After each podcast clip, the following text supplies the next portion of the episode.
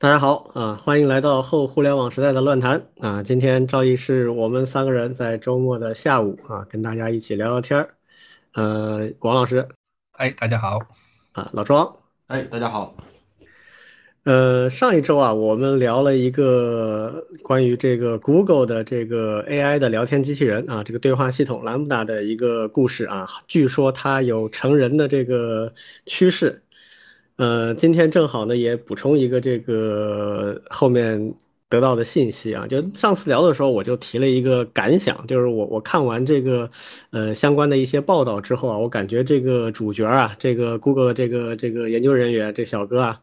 是个挺感性的人。然后后来我就又查了一些资料啊，确认了这一点。就这位老兄呢，他确实不是软件工程师，他不是写程序的。啊，他是一个这个计算机伦理学家，就他就是专门研究这个计算机，尤其是以后往人工智能时代发展的一些相关伦理问题的。而他跟这个聊天机器人之间聊天呢，他的目的也很清楚，就是要确认啊，这个人工智能它没有伦理上的风险。啊，所以这就可以验证一个一个点，就确实我们感觉他聊的内容啊，包括他对这个聊天过程的一个观感、一个感想、一个认知啊，就比较偏这个感性，比较偏文科一点。其实这个话题，我觉得这个以后可以找个时间，我们专门聊一聊，就是在文科生眼中的未来科技，因为。就我们仨其实都是理工男哈，但是这个我们也挺多朋友，而且也也也一些关注的一些一些伙伴们，也就他是文科背景的。我我反正我个人我不知道你们两位啊，就反正我个人的感想就是，呃，文科生看这些未来科技啊，他的那个视角和一些感想跟我们完全不一样，这个挺有意思的。嗯，肯定的。因为就像呃，有人跟我说我的代码会造反，我就无法想象。我说代码是我自己写出来的，它怎么能造反？最多就是我自己出了 bug。但是文科生就会把这件事情想得很神秘，就说哦，这种不可预知的力量藏在一个黑盒子里，然后它会怎么怎么样？对，可能会是这种心态。对，就是那种人灵人灵比拟，就是把它比，就是这个这个平移啊，这个比。比较或者说是类比成一种人和灵魂的东西，对啊，很很很很很玄学啊！这这个以后有机会我我们专专门来来探讨啊，我觉得这也是个挺有意思的话题。嗯，OK，那今天呢，我们也重点的一个话题呢，也是跟人工智能有关的啊，就是最近有一个呃消息啊，这个在业内还挺。热门的就是这个 GitHub 啊，这个做的一个人工智能的啊，关这个写程序的一个编程助手叫 Copilot。那么这个东西呢，这个测试已经有挺久了，我印象中应该有一两年了，大概公测都有差不多一两年了。那么现在正式要上线了啊，上线之后它将成为一个付费服务啊。那么一个帮人写程序的机器人助手。那关于这个呢，我们就。请我们王老师来，呃，跟我们来介绍一下。好的呀，对，那个这个话题呢，其实一直挺感兴趣的。实际上，我们前面的节目实际上是也有所涉及。对，那这次不同的是，是因为像 GitHub 呢，它把 Copilot 呢正式的作为一个商业服务了。对，而且呢是正儿八经收费的。对，那我也我也去从流程上尝试了一下，嗯，包括我们的学生同学也有试用的，对，因为他对那个学生其实是可以认证并且去免费使用的，对，因为像我们计算机类专业本身对 AI 编程这些事情也是我们的一个研究的一个兴趣点，对，就是在传统的软件工程那个时代呀。本身就有非常多的希望让那个机器帮着做越来越多的自动化的一些工作。最开始是从一些测试开始，然后呢，从一些设计到嗯代码的这种自动化，对，那再到今天，对，通过这种数据的方式做这种更加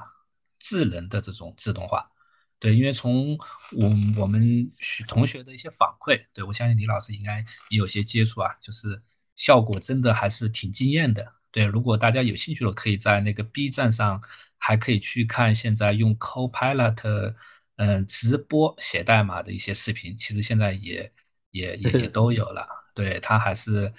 反正看上去真的还是还是挺惊艳的。对，那这里面呢，其实会涉及到非常多的一些一些一些一些呃一些技术的内容，而且它还还不是技术的，还会涉及到包括我们前面也涉及到的知识产权呀，还有大家的一些职业呀，包括我们的。呃，对我们大众来说意味着什么呀？以及我们学校来说有些什么样的一些冲击啊？对，那我想这个呢是我们今天可以讨论的呃几个主要的话题。对，那这一个这一轮的像 Copilot 的它这种智能呀，其实呃一个很重要的其实也是数据智能，对吧？和我们前面嗯 AlphaGo 也好，还有我们前面做的那个图片的 AI 的内容自动生成也好。对，其实都是同一类技术。对，其实就是特别是包括像深度学习，利用已有的这些代码。对，因为像 GitHub 它去做这个事情，对我们是可以想象到的，它有非常呃独特的优势。对，就是全世界最大的开源代码的托管平台，对不对？对，那它上面的这些呃千万级的这种呃代码仓库，对，里面那么多的一些呃宝贵的这种。呃，数据的资料，对，实际上是对它有非常好的这种帮助作用。对，那现在看上去，基本上在那个产品的成熟度和工程化这一块，基本上已经有了足够的信心。对，那那就开始推推这种商业的这种呃真正的产品了。对，那这里面呢，其实，嗯呃，我我们一个个来啊，我们先从嗯第一个问题，我们来来讨论起。对，第一个问题呢，其实也是我们嗯看待这个 AI 自动写 AI 自动写代码的，我们第一个第一感觉，哎，就是写的这个代码呀，究竟归谁这件事情。对这件事情呢，其实我们前面的节目也有讨论过，就像我们前面讨论的是用 AI 生成的那些艺术品或者是图形，对吧？它的那个呃知识产权究竟归谁，对吧？那我记得李老师当时也在节目里面有过一些解释。对，也举过一些案例，比如说想想给那个机器生成的去申请专利啊、著作权呀，嗯，那目前法律是不予接纳的，对不对？那现在的这个 AI，它写的这些代码，实际上它更加具有这种普遍性。对，那他写的这种代码，那究竟它的版权归谁？以及像 GitHub，它是否？有合那个合法的正当性，利用这些开源的代码去做这种产品，对，因为我们同时还观测到，那 GitHub 本身也给那个平台上的这些贡献者给出了他的一个选项，就是他可以把他的代码贡献出来，用于改善 Copilot 的这个产品体验，他也可以不予贡献出来，对，这个是可以让那个显示的，可以让用户。去选，那那那我们看到就是，那其实 GitHub 它已经开始注意到这样一个问题了，对，因为它去做商业化了嘛，它一定会规避这样的一些一些一些风险，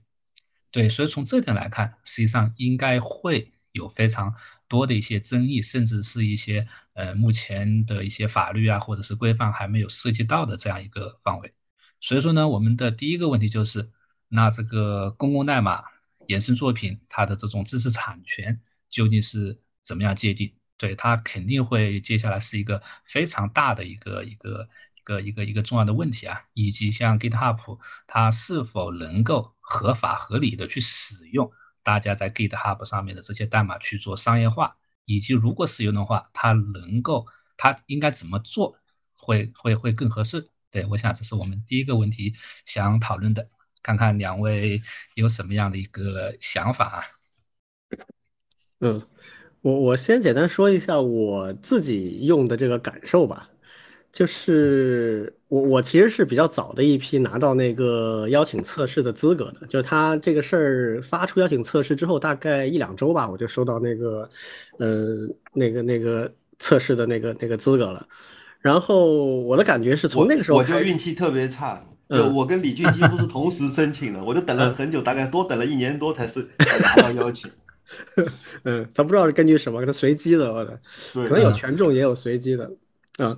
然后我我的一感觉就是说，从那个时候开始，就是一年多以前，将近两年的时候，呃，到现在，其实我感受不到差异在哪。就那个时候，它已经相当好了，已经相当成熟了。然后后面可能它在不断的完善一些产品化的，呃，比如说它现在跟像 Visual Studio Code 这样的工具绑定啊，就更加的紧密，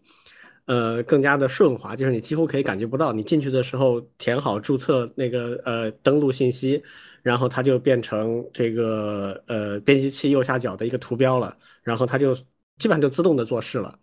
呃，它有几个经典的场景，一个场景就是你写一段文字，就是你比如不管不管你用什么语言了，Python 啊、C 啊、Java 什么的，你就写一段注释啊，你你用一个注释开头，然后后面写一段描述性文字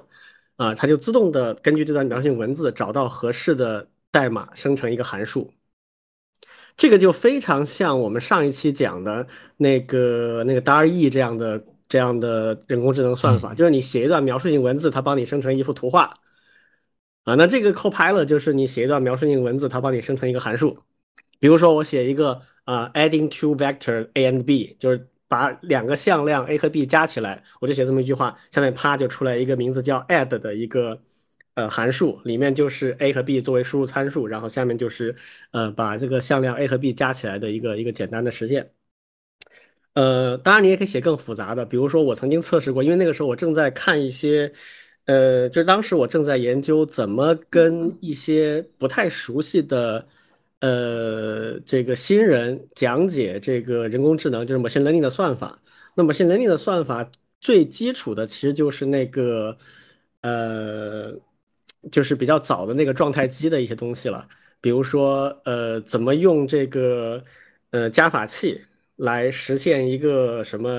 与或或者这个这样的一个一个逻辑算法、逻辑电路，类似逻辑电路模拟这样的东西。那那我就写了一个啊 XOR 的这个 implementation，就异或的实现啊，下面啪就出来一个异或 XOR 的这个这个实现，就是用加加法机相关的这个算法来实现的。那这些。这些结果看上去非常的奇妙，但是对于一个工程师出身的人来讲，我就会觉得这个实际上非常像一个智能搜索引擎。嗯，他给出的这个算法，我一看我都很熟悉。为什么？它都是教科书上的，或者是经常被引用的一些样例算法啊，他那个写的那个就非常的眼熟。啊，就他其实是在浩若烟海的这个代码库里面，这些代码当然很多是来自 GitHub 上面非常大量的开源代码，可能也有在呃公开的 Web 上面去抓取的一些代码，我不知道哈，我猜应该是有的。那么，呃，得到的一些，然后他经过一些算法来分析它的权重，然后给出这样的东西。然后他做了一个很重要的事情，就是怎么把这个呃实现程序的实现跟它的文字描述或者它的呃一些关键词把它连接起来啊，这个准确度非常影响它的用户体验。所以呃这套东西呢，就是其实有挺多的产品在做，我就用过好几个，比如什么 Tab Nine 啊，还有之前更早的有个什么东西我忘记名字了。但是从终端用户的体验来讲，Copilot 是做的最好的，啊，它尤其是跟前端编程的那个，呃，就是那种无缝的衔接做的特别好，啊，然后这个推荐的代码的这个吻合度，我觉得起码有百分之九十，啊，当然如果不够高的，可能它干脆就不出来，你就根本你就你就看不到它的提示，你只好自己写了，对吧？这这没办法。啊，所以这是一个基本的体验。反正简单总结就是说，呃，它是一个基于海量数据的一个分类和搜索的一个引擎啊。然后呢，它的优势在于，呃，终端体验很好，而且准确率相当的高啊。然后回到刚才这个王老师提的这个问题，就是它这个代码的权限的问题。就你现在，就是今天现在这个时刻，你登录你 GitHub 的这个账号的话，你会看到一个非常醒目的提示啊，上面会告诉你说，你的 GitHub 的 Copilot 的这个设置还没有做，你要赶紧去做。那这个设置是什么呢？其实就是刚才王老师说的，呃，你可以选择，就是你的 Copilot 是不是能够访问公开的代码。还是说它只能够使用 GitHub 自己提供的一些模型算法啊，这是一个一个选项。第二个选项是允不允许 GitHub 使用你的代码片段来提升 Copilot 的这个质质量。但是他这个其实是有点问题在哪？我我我我还没有仔细的去研究哈，因为他也写了很长很长的 privacy 啊，就是这种隐私保护的这种 FAQ 啊，写了一堆。但这个我还没有非常仔细的去读。但是我有一个呃呃，就是第一感就是这个事儿，它只做到账号这一级是不是合理？比如说我个人，我有很多的 repository。那有些 repo 我是肯定无所谓的，就是我完全开源，而且就是我写的一个公共性的东西，我自己用的合适，我就开源出来给别人用。那这种我觉得你去用无所谓。但有一些可能是我 private 的，然后我的，嗯，就是可能是一些我认为我现在还暂时不希望它，嗯，被广泛的去使用的。那这种我可能会分 repo。来设置这个东西，我不知道他有没有做这方面的一些，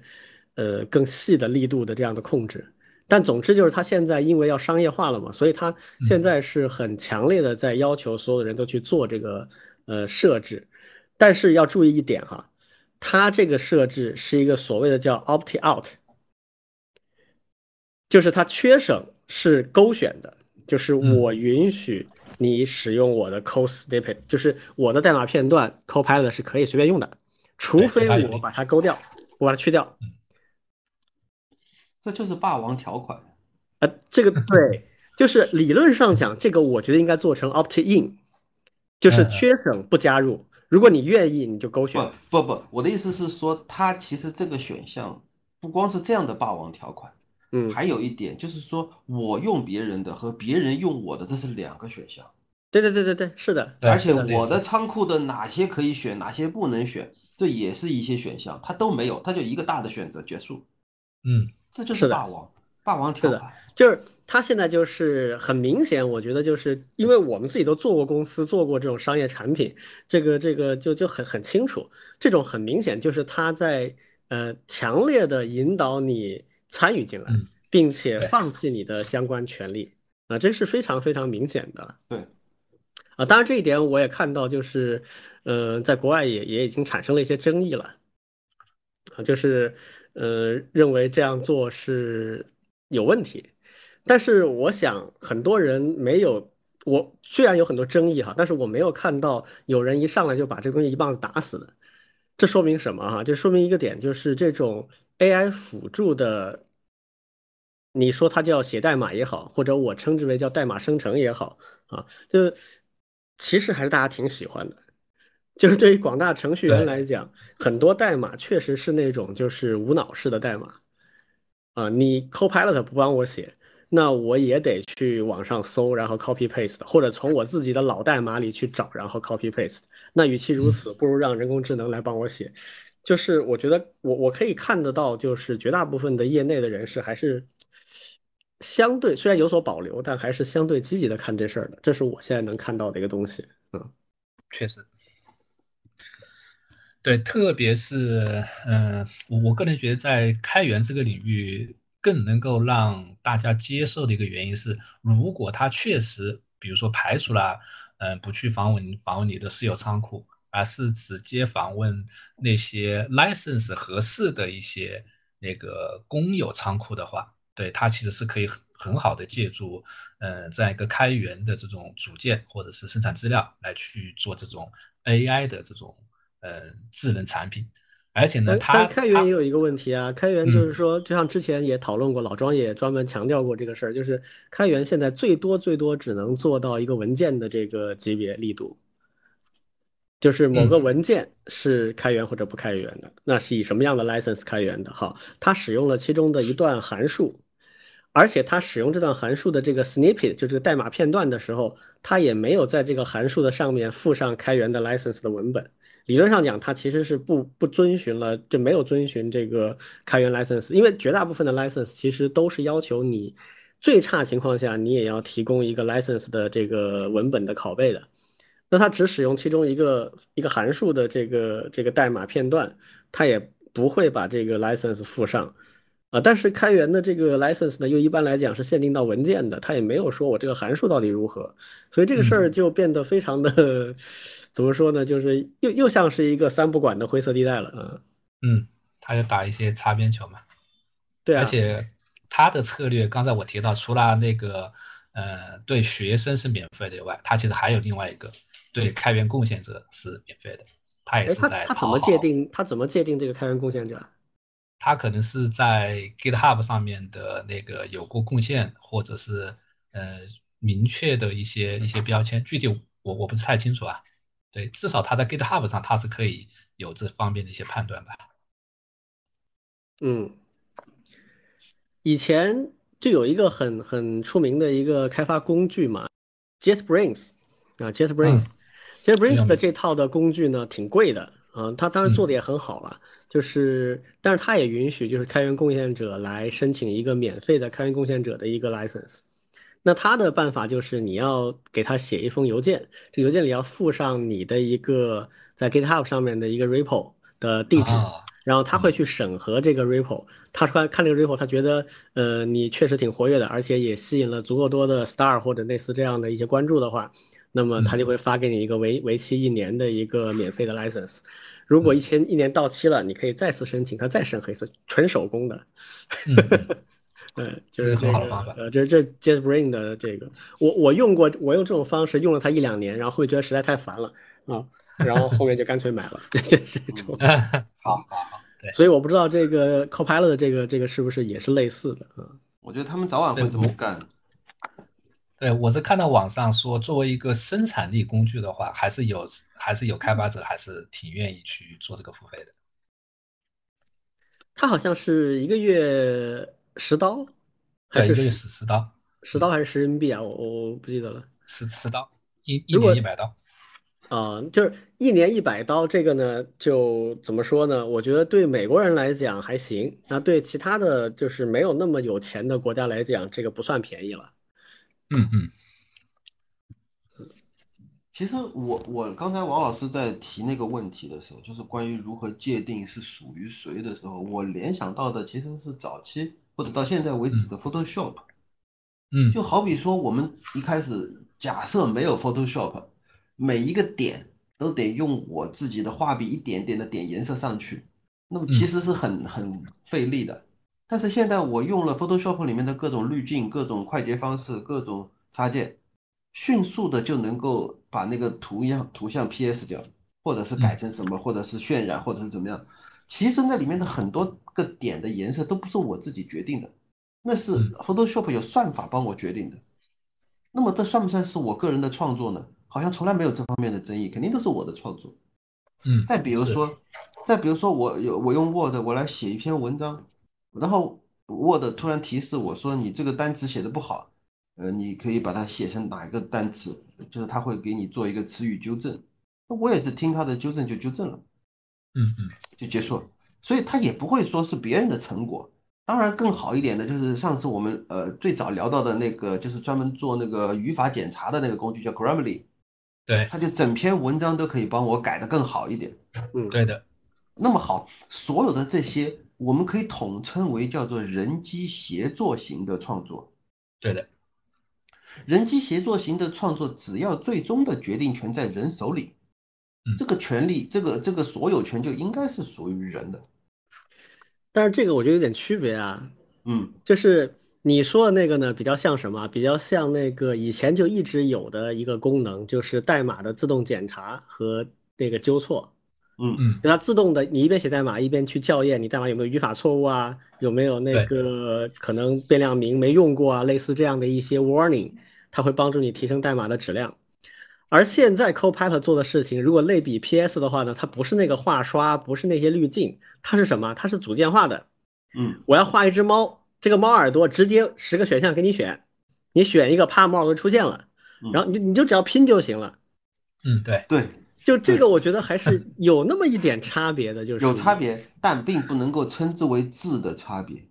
呃，所以，所以这就是争议点嘛。对，它那个边界很很很难完全区分的。而且，就是我我我我现在担心的不是说这个，就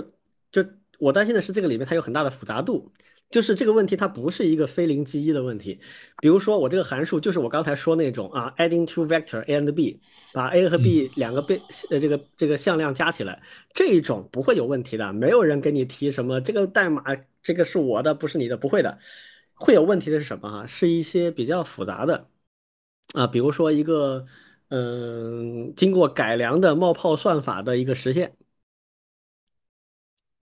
这个就，那可能有人他就觉得说，哎，这个算法是我在一段时间里面我独创的，你可以用，我我也把它开源了，但是这个是有 license 限制的，你必须要注明啊它的原作者和 license 的文本。那 Copilot 把它拿过来之后，可能就不会这么去做。那这个逻辑上来讲，其实是侵犯了他的这个权利的。那这种争议就会开始出现。所以这个问题它不是不是非黑即白，它是有有区别，它是有不同情况的，啊，这就会带来很大的复杂度，就对 Copilot 这个产品来说，就是一个很大的挑战。我我是这么看这个事儿。是，而且它，特别是它显示的做商业化这件事情以后，对它现在收收钱了，这这这一下子变得非常的这个敏感了。OK，所以这个是不是回到之前老庄聊过的那个事情，就是这个。以以，比如说，比如说，我我我我现在随便瞎想哈，假如有人他他建了一个数据库，啊，或者他建了一条这个公链，啊，就是我可以把我写的代码放到这个链上去，然后附上一个，那就自然获得了一个唯一的不可伪造的 ID 哈，然后附上一个价格，就是你你只要引用这个代码，你就得在这个链上去付给我对应的这个报酬。然后把这么一个系统跟 Copilot 连接起来，是不是一个挺有意思？我觉得会非常理想，我觉得会非常理想。嗯，就是我可以放弃这个权利，那我就不往这个链上放嘛，我的代码就搁在那儿，我就不管了。但是如果我有这个想法的话，我就把这个东西上链，登记到一个像登记到相当于一个大的库里面，然后我给它定一个价，你们以后 Copilot 可以用，用的时候啪叽，你那个那个 Visual Studio Code 里面就会弹出一个提示，呃，这个代码你使用了。呃，也，一次性付费，啊，两美元，然后你可以终生使用这段代码了，干不干？麻烦的地方在于现在还没有一个特别好的定价机制，啊，对，所以，所以像呃 GitHub 这样的一种抢先出来赚这笔钱，不管他赚的成赚不成，能赚多久，我觉得都是一个很好的尝试，至少他，对他走在前面了，他在商业模式上比我们这些空想的要好得多，他真正的在探索。探索这个商业模式了。我我我听说啊，就是前几年这个微软收购 GitHub 的时候，定价非常高啊，我我忘记多少钱了，是是几十亿刀还是多少？我我不记得了。反正当时记得是一百九十亿美金啊，好像是啊，非常非常高。反正当时给我的感觉很震撼，我就去研究了一下，然后我也问了一些在呃微软的一些朋友，他们就说最看重 GitHub 的就两个东西，一个是 CodeSpace，一个是 Copilot。嗯。就 CoSpace 可以帮助去推广这个微软的云环境，微软的对啊，然后这个 Co 当初是七十五亿美金啊，收购的 GitHub。对我一直认为 GitHub 应该是小几十亿、十几二十亿，大概这个这个差不多这这个这个这个级别的哈，结果就看来我们不懂行啊，这个还是这个这个看的不够深啊。然后微软的会计跟我说，就说这两个东西啊，Co CoSpace 是是推广微软的云服务啊，然后这个 Copilot 会带来。软件的新的价值增值啊，他们是这么一个讲法。现在我们就能理解了，就其实这个 Copilot 背后，它可能会带来一些全新的对软件的定价的这个机制，因为它走到前面了嘛，它就一定会在定价过程当中，这个全新的定价市场上有最大的发言权。好的呀，商人还是商人啊，嗯，对这件事情呢，我们持续观察，从那个嗯。它的商业模式啊、版权这些问题来看，对，那那我们再换一换一个视角，我我们可以再来看一看。对，第二个视角呢，就是我想问的，就是想了解的，就是从雇主来说，从 ID 企业来说，对这个呢，其实也是一个一个最大的市场。对，就是刚才大家也说了这么多，对吧？就是如果我们假设，就是。呃，Copilot 呢，它确实能够构建起来这样一个合法合理的这样一个一个商业模式，对市场会不会买单，对吧？那我们先看一下企业端，对，那企业端因为现在特别是软件企业啊，其实对研效的这种追求还是还是比较积极的。对，如果能够提高我的员工的这这样一个生产效率，对，那那基本上还是挺乐于去支持，特别是给我们的开发者去批量购买这些这些工具性的东西啊。对，就是两位都是企业界的，就是从你们的角度来看，就是如果你是一个呃雇主，哎，你愿意。呃，去使用类似 Copilot 的这样一些工具来提高你员工的这样的一个生产力吗？就是如果你你你不去购买的话，会不会你的竞争对手，哎，他去有 Copilot 的这种装备以后，它的生产力其实会大大的去提高。对，就是企业它对这种代码编程的自动化的这样一件事情啊，它会持一个什么样的态度呢？这是我想问的。嗯，我我先说，呃，就其实可能跟公司大小有关，像我们公司可能就会选择自己搞一个。好的，好的，好的，厉害啊！因不是因为因为是这样，就是说我们公司其实有非常非常庞大的自己的代码库。嗯，是的，因为呃，其实大家都知道了，就是我我在华为嘛，然后我们华为有超过十万以上的软件研发人员。然后代码仓库的数量是几十万、上百万这样的代码仓库，里面的代码量也是上千亿行了已经。所以，所以我们其实很早就是说，我在公司里面其实跟他们聊过这个事情，当然不是我在做啊，我跟他们聊过，就说我们应该完全可以用人工智能的方式，把我们公司内的自己的员工代码通过机器学习，然后学会了以后来做智能辅助。所以，所以我甚至觉得可能都有。只不过我还不知道，嗯，但是如果用外面公司的一个，不管是微软还是其他公司的话，这个对于我们公司来说可能是难以想象的潜在风险。嗯，对，你看，就是说我为什么对那个 GitHub 的那个霸王条款特别关注呢？因为它意味着是双向的，就是说你能用别人代码，别人也能够看你的代码。那么如果我们公司有员工用这个代码的话，就意味着我们公司的员工的代码别人也能看得到，那怎么可能？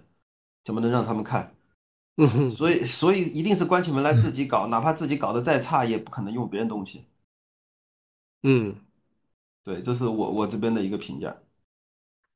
对这个事儿呢，我也就出来之后啊，我也问了几个朋友啊，就是在一些公司里做 CTO 或者是做这个呃技术管理的岗位的人。我觉得大家普遍的目前啊，当当然我问的主要是中国的一些一些这个互联网公司，他们现在普遍的这个给我的感觉就是，呃，谨慎的看好，然后观望。就这个事儿呢，刚才王老师所所说的这几个点，大家都看到，就是它有可能是一个很有价值的东西，呃，会类比成什么哈？就是现在有一种技术，大家已经完全习以为常了，呃，就是这种写代码的这种智能提示。对，就我写了开头，后面就自动弹出后后续的东西。啊，我写了一个对象，那么这对象对应的属性方法，打个点儿，啪就自动弹出来。啊，这个技术呢，最早是这个九零年代，呃，那个快速开发工具，比如说什么 Visual Basic 啊。啊，什么这个 Delphi 啊，啊 Visual C 加加啊，这样的一些一些开发工具里面最早出来的，在此之前是没这个东西的。嗯，对，就那个时候写代码的人，现在就无法想象的，每一个单词都必须拼对啊。嗯，是。那个时候最重要的一种书，卖的最好的一种书叫什么？叫做呃这个 Programmer's Reference，就是对对呃程序员参考指南。那个里面是啥呢？就是所有的库函数的说明。对，书塔手册。对你没有这东西的话，你就连拼都不容易拼对啊！就就你很容易就就就你那个时候呃编译或者运行一个程序，最容易出看到的问题就是某个东西拼错了。但后面这种东西，这种代码的智能提示已经是标配了，有和没有它，这个生产力确实是相差巨大的。那么，Copilot 这样的东西会不会成为下一代的这种 IntelliSense，就是这种代码智能提示，会不会成为下一代的这个东西？哦，那这个事情呢，大家就是一种所谓的谨慎看好的一个状态。然后呢，大家除了谨慎看好这个未来以外，确实是有很多担心的，尤其是站在企业角度，个人其实还好，问题没那么大。但站在企业角度，即使没有像表伟这个华为这种这么巨大的，而且啊属于出头鸟啊，被被被这个嗯西方重点关注的这个对象，小一些的公司、中型的公司，他们也会担心这种问题，就是你这个服务，或者说你 Copilot 未来的这个商业化，是不是不止这一种模式？你可不可以为我企业来定制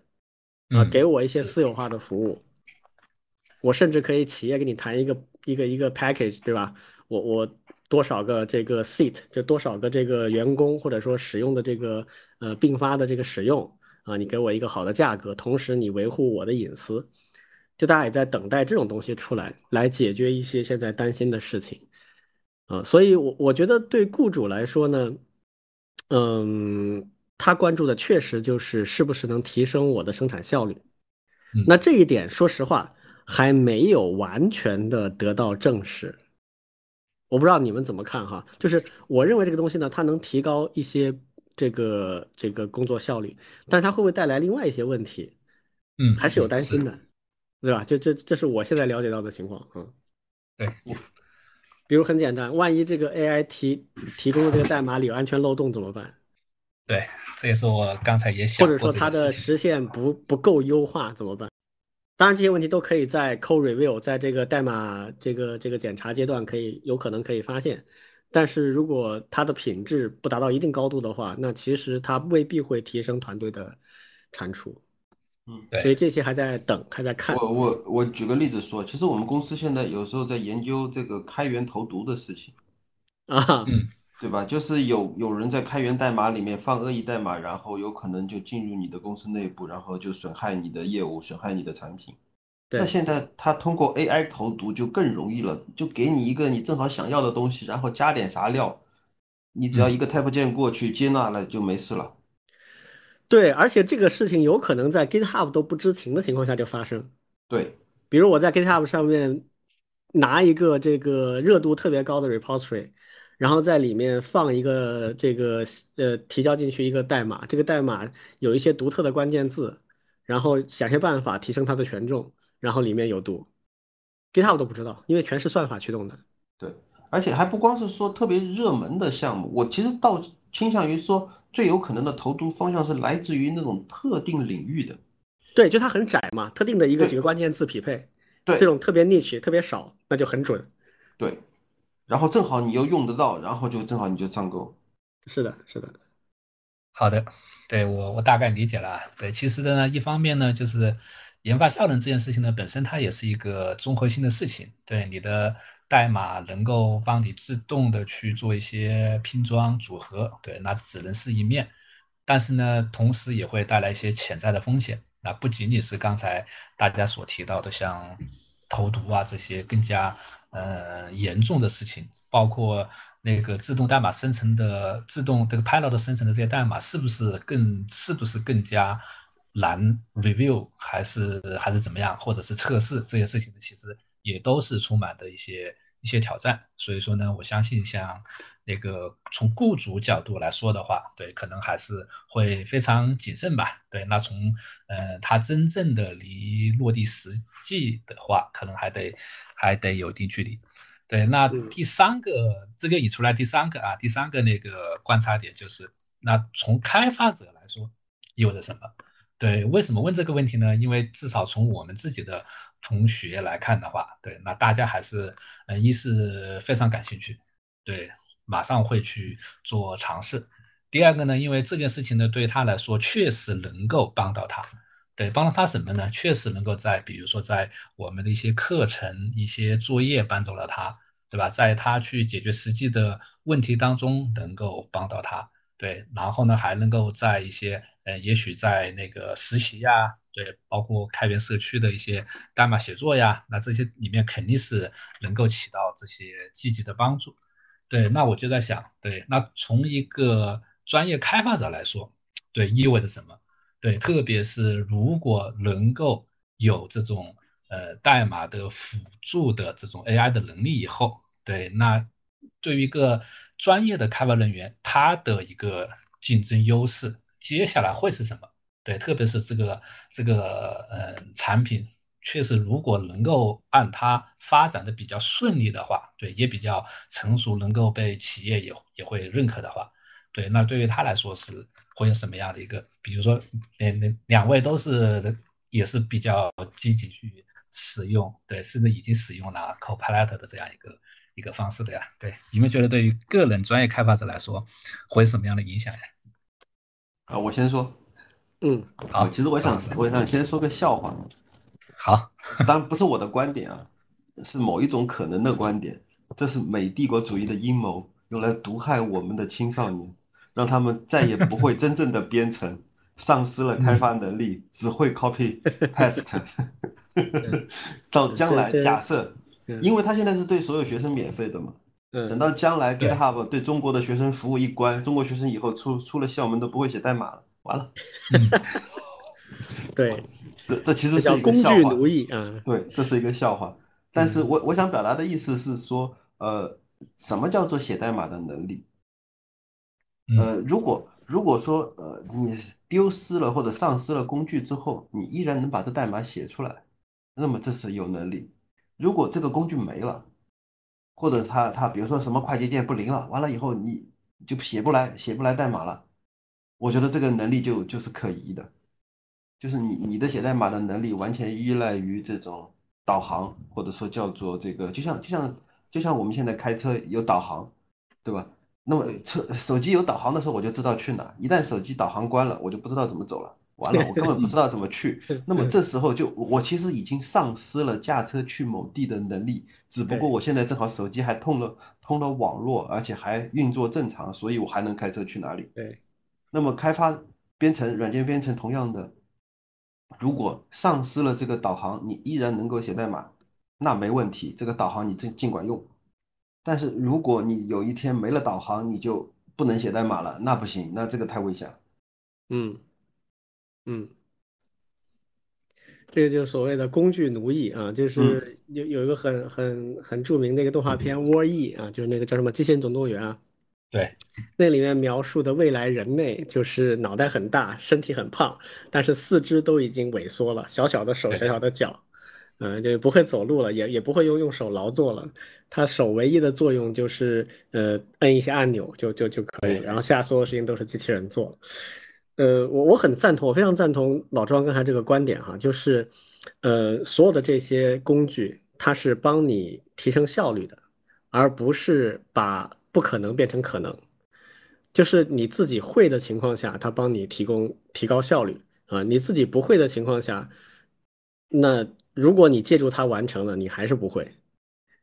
那这个呢就很危险，尤其对于刚刚开始去学这个这个这个这个编程的人来说，就就像刚才老庄说的，他现在对学生免费，啊，这个虽然老庄讲的那是个笑话啊，但是。最后可能真的会产生一些不好的效果，啊，所以，所以我觉得对于开发者来说的话呢，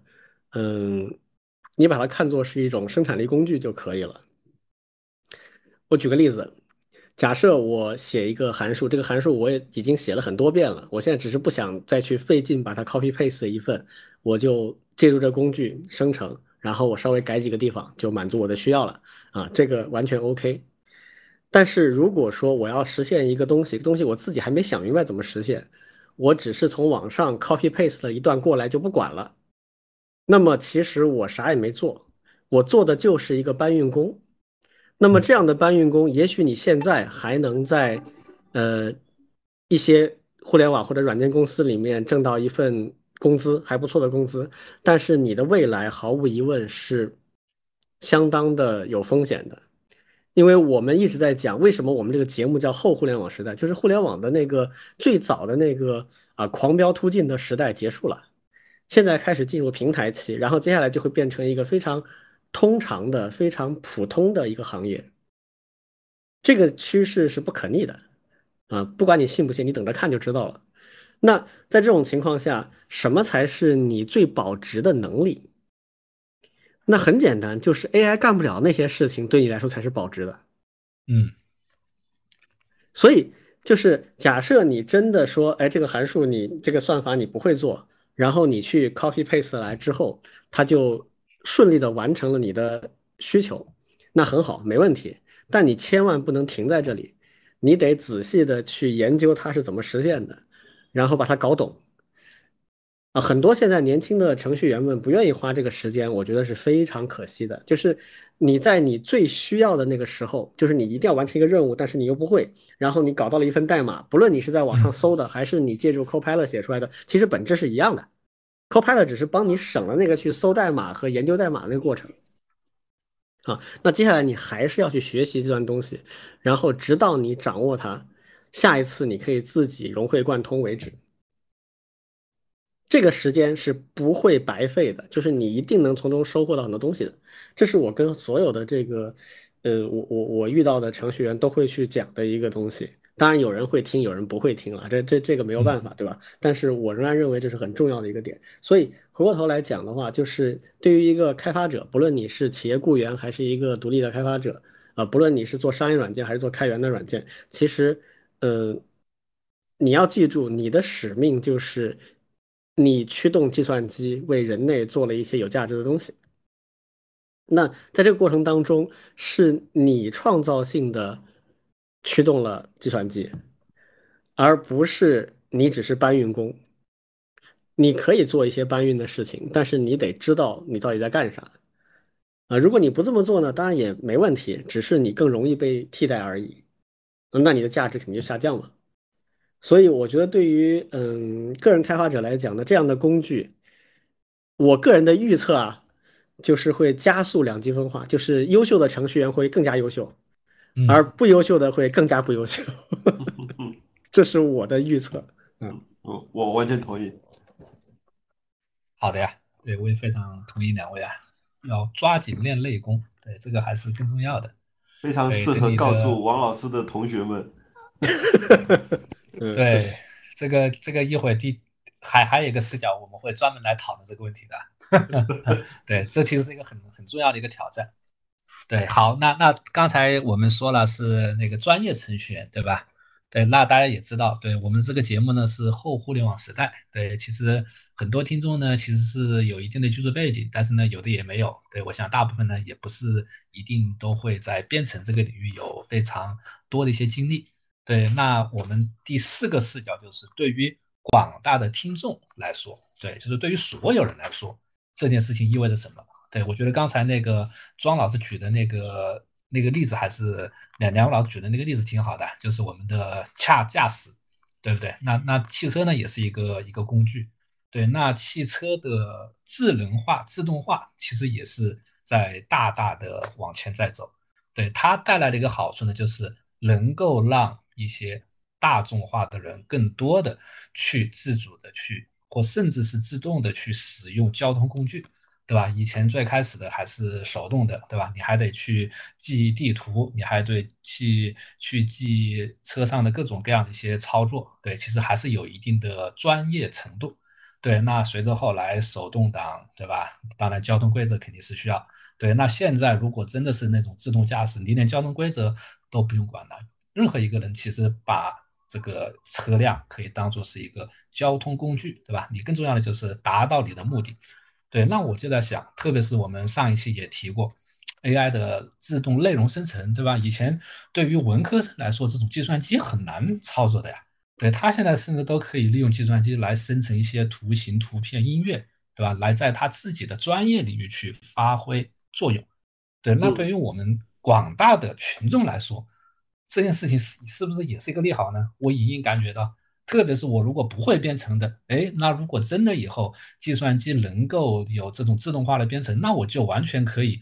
把我的一些需求，特别是我的一些创意说出来，然后呢，让计算机帮我去把这个软件或者是一些方法实现出来，来解决我的问题。那我来创造一些业务领域的一些一些价值，包括现在的一些低代码，其实都是有有这样一个一个一个味道啊。其实我就不知道两位老师，你们觉得有没有可能发展到这样一个阶段？真的是你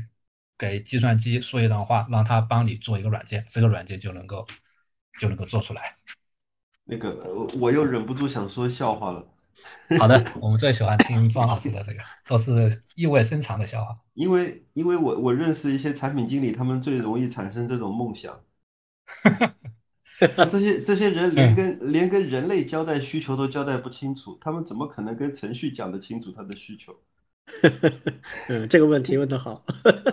嗯，因为因为其其实真正我们现在很多人欠缺的是表达能力，就把他的需求正经正经的需求表达出来，说我要什么，你能把这东西讲明白，人如果能听明白，其实这就已经很厉害了。大多数产品经理真是就就就很简单，就你帮我抄一个那个啥，他觉得这就叫做需求。所以，所以我觉得真正真正困难的问题不在于这个有没有程序员帮他做。其实很多时候，程序员之所以告诉他这个东西实现不了，是因为烦他。或者觉得这个需求完全没意义。对啊，对啊，所以所以就才会很无理的拒绝嘛。啊，他会觉得啊，如果有一个机器人能够帮我把这需求做了就行，这都产品经理妄念。我我就不用去求那个可恶的工程师了，对对，但但其实这就是妄想，因为关键是他自己的问题。对，这么说起来，我我觉得就是不管怎么人工智能哈，这个在软件行业有一个工种是是我觉得很难被机器替代的，就是系统的分析和设计。嗯嗯，就如果你系统分析和设计做得好，所谓的分析。啊，我我我把它理解为就是把现实世界面临的问题啊翻译成计算机的这个需要解决的问题，这个叫分析。然后设计就是把这个计算机需要解决的问题分解成若干个更小的问题，每一个都能够独立的去完成，然后最后能拼起来。就是分析和设计的过程，呃，它的。重要性是毋庸置疑的，而它的挑战也远比写代码来实现要高得多。这个就属于我我我我们这个节目已经不止一次提到过的一个著名的这个论断啊，就是 no silver bullet，就是没有银弹。嗯，这个没有银弹这个文章里面讲的所谓的软件的根本性难题，其中有一个就是关于这个系统的分析设计的，那么另外是关于软件工程的。那这些难题其实目前看哈。不论是 Copilot 这样的代码生成工具，还是现最近这几年概念上比较火的所谓的低代码工具，其实低代码工具的本质是啥哈？我理解它就是在你系统分析设计已经做好的情况下，能够自动的通过构建的组合啊，通过一些流程定义啊，来创造出一个可编程的流程，一个业务流程。啊，它它非常像很早以前的工作流的这种定制系统，把那个东西升级一下，啊，变得更灵活和力度更细一些，其实就是现在所谓的多这个低代码工具。但低代码工具这个火了一段时间了，我记得前年和去年有一段时间特别火，啊，这大概是资本在后面推了一手吧，嗯，但其实完成度是很低的，没有什么真的能能够这个，就它应用场景很窄，在少量的几个场景能用。所以，呃，回到刚才王老师提这个问题啊，我我我我认为，呃，普通人在不掌握任何编程具体的工具的情况下，能够实现一些类似编程的效果，这件事情其实，嗯，一早就可以了，嗯，比如说最简单的就是你去买一个那个可编程的机器人，你去玩吧。它就它就很很简单，就是 if else，然后这个就是其实就是分支和条件分支和循环，啊，把这些基本结构掌握了，你就可以写一些脚本，指挥这个机器人怎么动，啊，一个下午就能教会一个小孩去做这些事情，这个是可以的。但是说如果把这个东西变成一个通用的能力，那我觉得非常难，非常非常难。就是你在特定领域下做到这一点不复杂，比如数控机床也是类似的。嗯，对吧？你你我不知道现在我我我原来上学的时候，我们我我们的母校这个二年级还是三年级的暑假就要去做这个精工实习，呃，就是机械和金属工艺的，就去接触那些呃那些机床。那个时候有我我那个年代有非常原始的数控机床，你就自己去设定一些数据，一些坐标上的点，然后它就旋转体给你车出一个旋转体出来。就这种其实早就已经可以做了，但这个是非常非常局限在特定领域的。如果是跨领域的，或者说是泛用性的这种编程的话，那我觉得还是非常难的啊。所以我一直讲的是说，呃，普通人如果你有兴趣的话，你学一点不用很深啊，学一点编程的基本原理，然后掌握一些一个样板语言，然后以后你就很有可能可以融会贯通了。嗯，啊，因为。你都你掌握了这些基本原理之后，那些什么具体的函数名啊、变量名啊，你不用记了，因为自动化工具会帮你做这些事情。就细节其实反而你不用太担心，但是那个逻辑你得懂。嗯，你得掌握的是怎么把现实世界的问题变成计算机能解决的问题，然后怎么去拆解这个问题。啊，然后拆解之后的问题怎么解决呢？那就是一个个函数嘛，这些函数有大把的工具可以帮你产生。所以我觉得对普通人来讲的话，理解原理比掌握工具要更重要，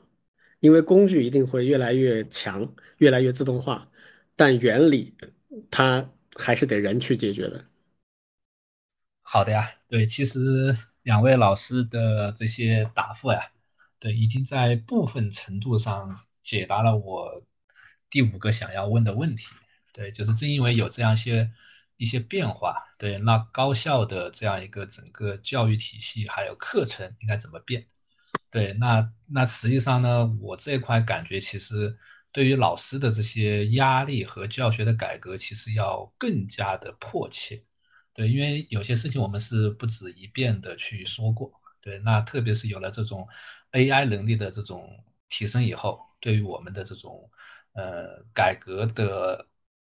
推进速度和老师的要求，特别是对老师的这个要求，其实要更大。对，因为很多时候啊，就是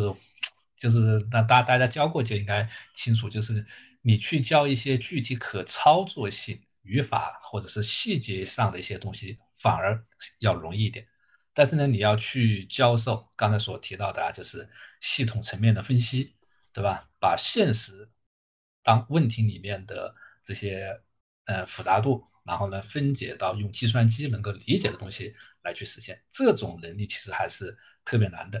对，当然我们前面做了一些尝试，其实方向肯定是没问题。对，特别是那个我们希望去推广的，就是在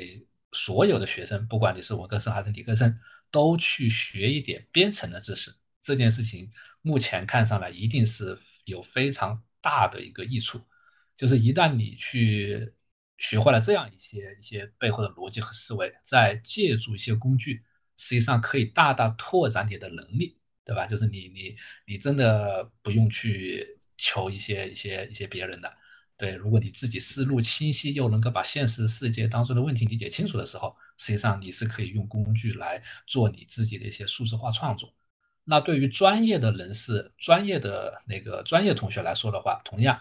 你在理解它背后的原理以后，你要做的事情就是提高你的更加高级的那个认知能力。对，就是刚才所提到的那个系统分析啊，对吧？现实世界当中的这种问题的一些一些一些分解呀，对，可以把你的呃这些精力发挥到这样一些一些地方。对，这样的话呢，可以更好的去提高你的一些一些一些一些综合能力啊。对，所以说呢，我最后还是。想再问一下两位老师啊，就是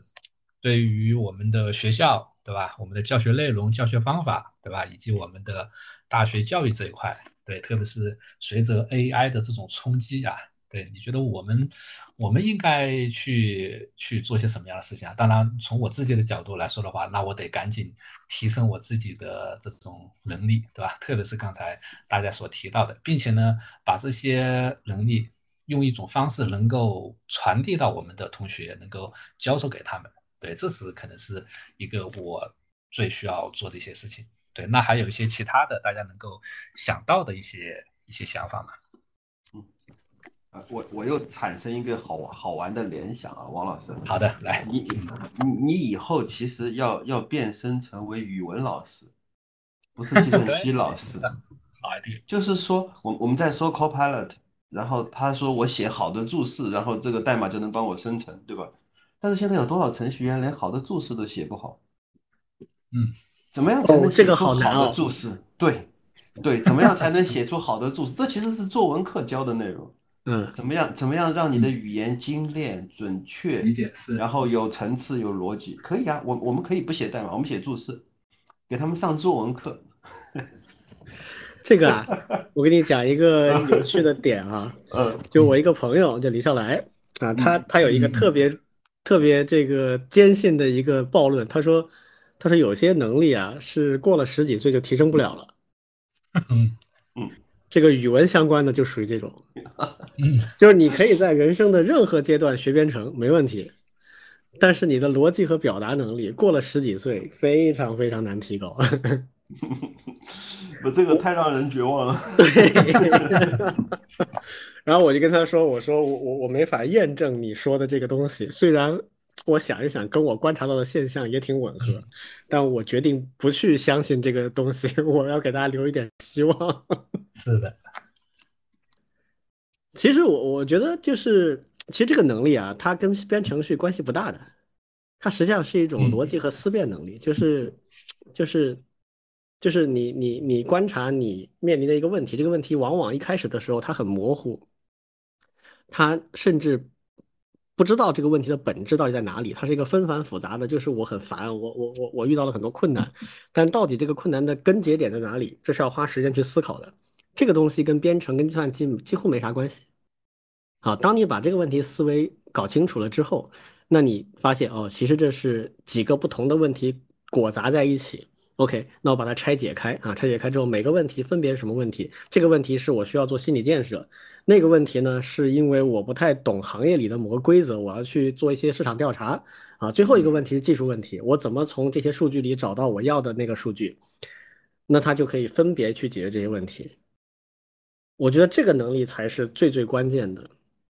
而作为一种通识呢，你学计算机编程的通识性的思维方法，其实最终是掌握这东西。所以我我其实一直很有意见的一点就是，我们的大专院校里面教的计算机啊，大量大量的内容还是在教工具对的，确实，，C 语言的语法、编译器，呃，这个 IDE 怎么使用啊，然后能跑通一个程序就算结束了。不是的，其实你提的这个问题，哪怕再简单的一个问题，它的解决过程，那个思维的一步一步的思维过程才是最重要的。所以，包括之前我们我跟王老师我们合作的那个课程，其实也在努力往这个方向去做一些尝试。我觉得这个是可能，呃，接下来的一个重点。这个工作量很大，因为它需要把。呃，所有的这个大专院校，然后以后可能会下探到中学的这个计算机和信息化的一些课程，它要重构，要从面向工具和这种东西的彻底的转向一种思维导向的思维方法导向的。呃，这个但但我觉得这是必须要做的，这这个否则的话，一定会离时代越来越远。对这个对老师的要求特别大啊。那我们就从师训开始嘛，先先从培养老师开始嘛。哎，有道理，有道理。正好华师大就是师范学院，对吧？我们就从 现在有优师计划，就是专门要提升老师的质量的。对，我们就从这一块。其实我一直觉得教育界的问题就是老师的培养是重中之重。嗯，同意。嗯，这个是这个是老问题了，老问题。对啊，嗯没问题，没问题。对我们节目里面很多时候绕去绕来都会绕到这上面去啊。是的，是的，非常同意对。也希望我们的广大听众，对有什么好的一些想法、idea 呀、对吧？也和我们对多来做一些互动。对，好了呀，那关于 Copilot 呢，其实我相信我们后面的节目肯定还会来继续关注的。对我们今天呢，只是从我们呃这几个视角去聊了，对吧？如果大家对 Copilot 这里面呢有些你们想知道什么的内容，对，欢迎大家呃，给我们来提问，对吧？那我们应该可以通过不管是技术层面的，还是我们刚才所提到的一些现实应用层面的、企业层面的，对，我们可以去，呃，问我们的相关朋友啊，还有我们去查阅相关的一些资料呀，或者是我们自己的一些亲自的一些体验，对吧？来给大家来做这样一个交流，对。那我们扣拍的这个话题呢，我们就先谈到这里。对，那最后一个呢，就是看看大家最近有没有一些新的一些事情啊，可以和我们的听众做一些分享呀。好玩的事情，嗯，好玩的事情。对，最近有一个新闻，我我是看到觉得特别有趣。哦，李老师这个跟跟跟大家分享一下哈。听一下。呃，就是最近有一个新闻啊，是被作为这个笑话来来传播的。就是说，日本啊有一个市啊，可能可能也相当于我们县级市那种级别的一个市，然后市政府管这个数据的单位啊，搞丢了一个 U 盘，这个 U 盘里面包含了全市的市民基本信息，啊，这个是一个很大的一个事情了。这因为一般来讲，市政府尤其日本啊，日本其实它的。呃，民众的这个网格化管理做的是不错的，也就是说，他的政府实际上基层政府是掌握了市民的非常多的信息的，比如说你的这个真实姓名啊、联系号码、住址啊、啊等等等啊、照片什么的肯定有的。然后这个 U 盘就丢了，啊丢了，那么就这个事儿被曝光出来啊，这个政府就呃出来报这个这个道歉了，这日本人拿手的啊，一鞠躬九十度的这个道歉。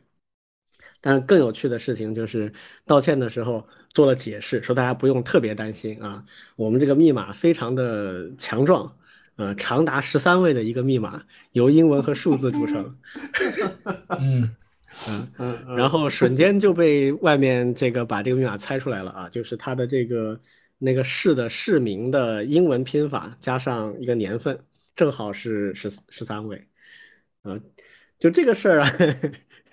有有我我我个人感觉有有有几个点比较有趣哈。第一个呢，这个如此重要的一个信息一个数据啊，一般来讲是不能导出的。就是假设我我我我，因为我很早以前创业的时候，我们给政府做过信息系统，那政府信息系统它的要求就是呃物理隔离，而且是数据不能够离线，就是所有的数据必须在系统里面，不能够导出。导出是一个非常非常高的权限，相当于是那种应急响应才会做的事情。比如说我这要出问题了，我这这个机房可能要拆迁或者怎么样，担心它那个了，那就把它导出来，然后备份在一个地方，这个都要专门专人去管的啊，就是保险箱什么之类的哈，就类似这种。所以它这个导出本身就是一个非常奇怪的事情，而且导出就在一个 U 盘里，这个 U 盘还丢了，它能丢就说明它没有被妥善的呃。这个这个保管好啊，然后第二个就是这个 U 盘里的数据，它居然是一个简单密码就能访问，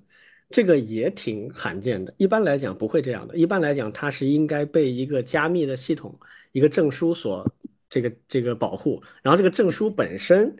它可能是物理的，也可能是什么其他的东西啊，它反正另外再有个密码去保护这个证书。就一般来讲至少是要这样子的。那这个它又是个简单密码。然后更搞笑的是，这个这个道歉会上面给人的感觉就是，我们发布了一个谜题，大家来猜啊啊，怎么还没猜到吗？我给你们点提示吧。啊，就这种感觉，就是以前我年轻的时候特别迷过一段时间密码学，就是呃研究过各种各样的加密算法。那我们那时候经常就当时也有一些论坛嘛，当时经经常就有人出密码题，大家一一一一一个论坛的人在那做。只要玩过这种游戏的人都知道，告诉你密码的长度，这是一个多么巨大的一个提示，就它可以让你的复杂度一下子下降好几个数量级。那显然，这个 负责道歉的这个人对此是毫毫无所知的啊。就是现在我们知道就这么一个故事啊，特别的有趣的一个一个一个事儿。嗯，对，不知道那个我们的听众啊，你们是怎么样去保存你们的密码啊？对我我也可以问一下我们的两位老师，我我自己啊，对以前那个其实现在也是账户越来越多了，包括对自己的一些账户管理，其实也是一个头痛的事情，对吧？以前我最早的时候，我抄我的纸质的小本本上面，对吧？那随着数量的增多，你发现挺难了。对，后来呢，后来呢，我也尝试过一些专用的软件，对吧？我不知道大家有没有用过啊？就专门有一些之类的，嗯，对，管理你的用户名密码呀那些软件。那和有时候你会发现，你那个专业软件的密码你忘了，对，这又是一个比较比较搞笑的事情。对，那现在其实这这这方面的问题其实也会也会比较比较常见。对，就是现在的系统更多，对不对？嗯，而且呢，现在的很多系统呢又和你的一些呃装备绑定，包括你的手机，对吧？包括你的微信。哎，而且很多的一些一些数据啊都会打通，对，所以说呢，我现在其实对于我的很多平台，我现在都不知道我我究竟一些一些密码和访问方式是什么。对，就是我会把我的什么手机号、邮箱，然后呢我的微信，然后呢或者是某些 app 的扫码，我我通通用一遍。对，然后呢，特别是一些不常用的，对，然后就就就就就就进就进去了，对。我不知道大家有没有这种感觉，就是现在这种身份认证的机制一直是一个挺难的题，对，特别是这种系统这种 SaaS 服务越来越多的这样一个情况下面，对，大家对这一点上有没有一些好的一些一些方式，或者是从未来来看，它会发展到一个什么样的一个阶段呢？嗯，我我没有好的方式，我我应该都是些错误的示范。就就就就 两类嘛，一类就是说我我大概自己有大概五六种常用密码，嗯，一个个就是就是就是一个一个试，因为因为我的密码总共就那几种，当然每一种大概就是呃八九位到十十位的样子，然后呢呃我现在我们开始猜表尾的密码，哎，对，不用不用不用猜不用猜不用猜，谢谢不用猜。我我是我知道这是一个错误的示范嘛，我接着示范下去。然后呢，我一般就是呃常用的就是三种四种，我就试一试，看看哪种对。然后呢，就用用那个比如说免登录，以后就不用登录了。嗯，那就很长一段时间我就不用去记密码了。这是一种，还有一种呢，就是用这种微信啊、微博啊、GitHub 呀这种 OAuth 登录。嗯，就第三方授权。对，第三方授权，那这样的话呢，我记密码的数量就会缩减到，比如说 GitHub 的，呃，OAuth 的，呃，这种这种账号上来。你说是。再接下来呢，我还是很喜欢手机手机号登录。那只要手机号登录呢，它永远可以找回密码。所以呢，忘了就忘了。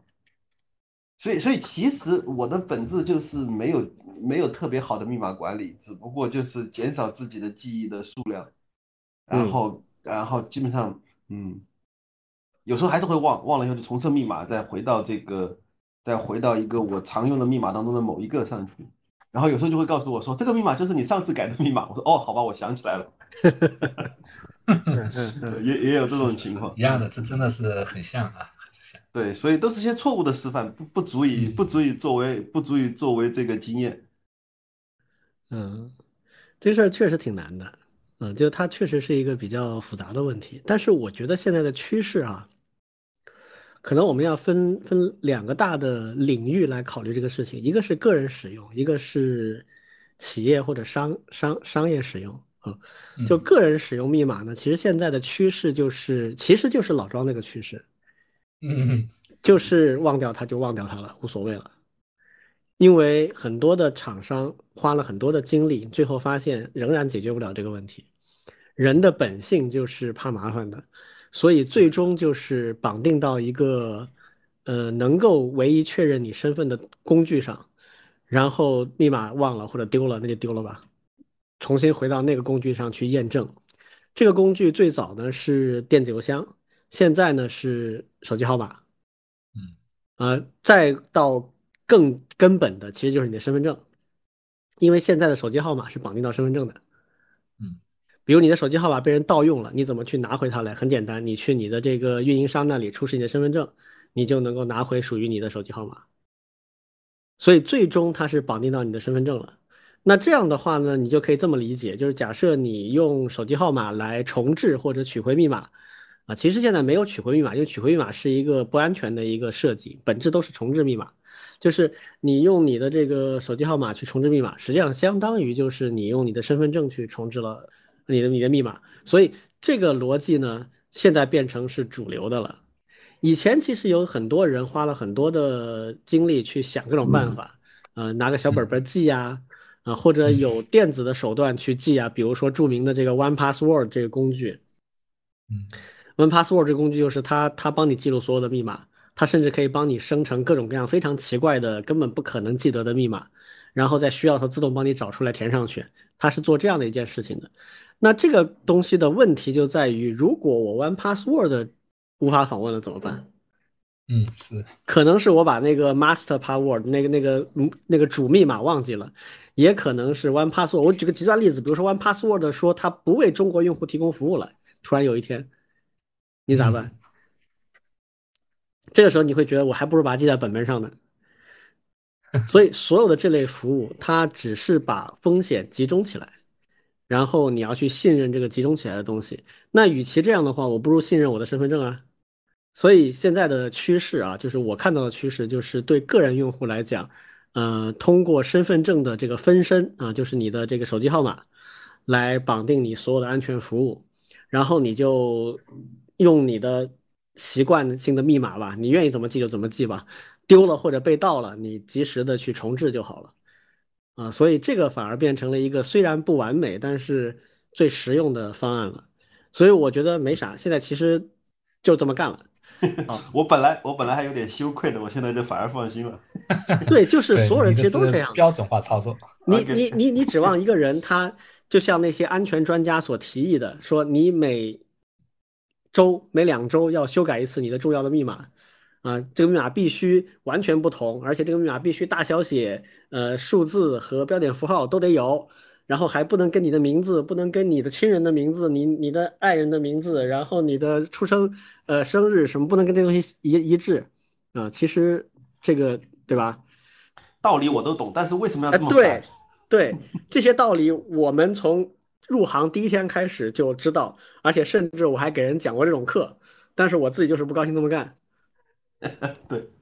是吧？这就是人啊，这就是人，这就不是电脑的。所所以，我觉得现在我们走向了这条路，我认为是一条正确的路。而且 从好多年以前，大概起码是呃五到十年以前，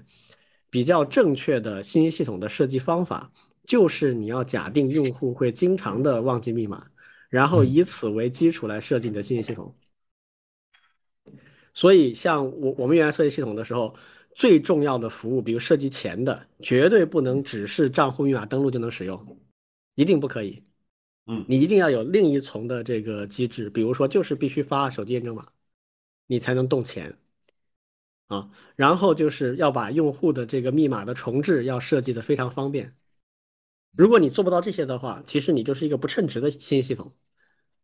你对人性了解不足啊，你过于理想化了，就这么回事。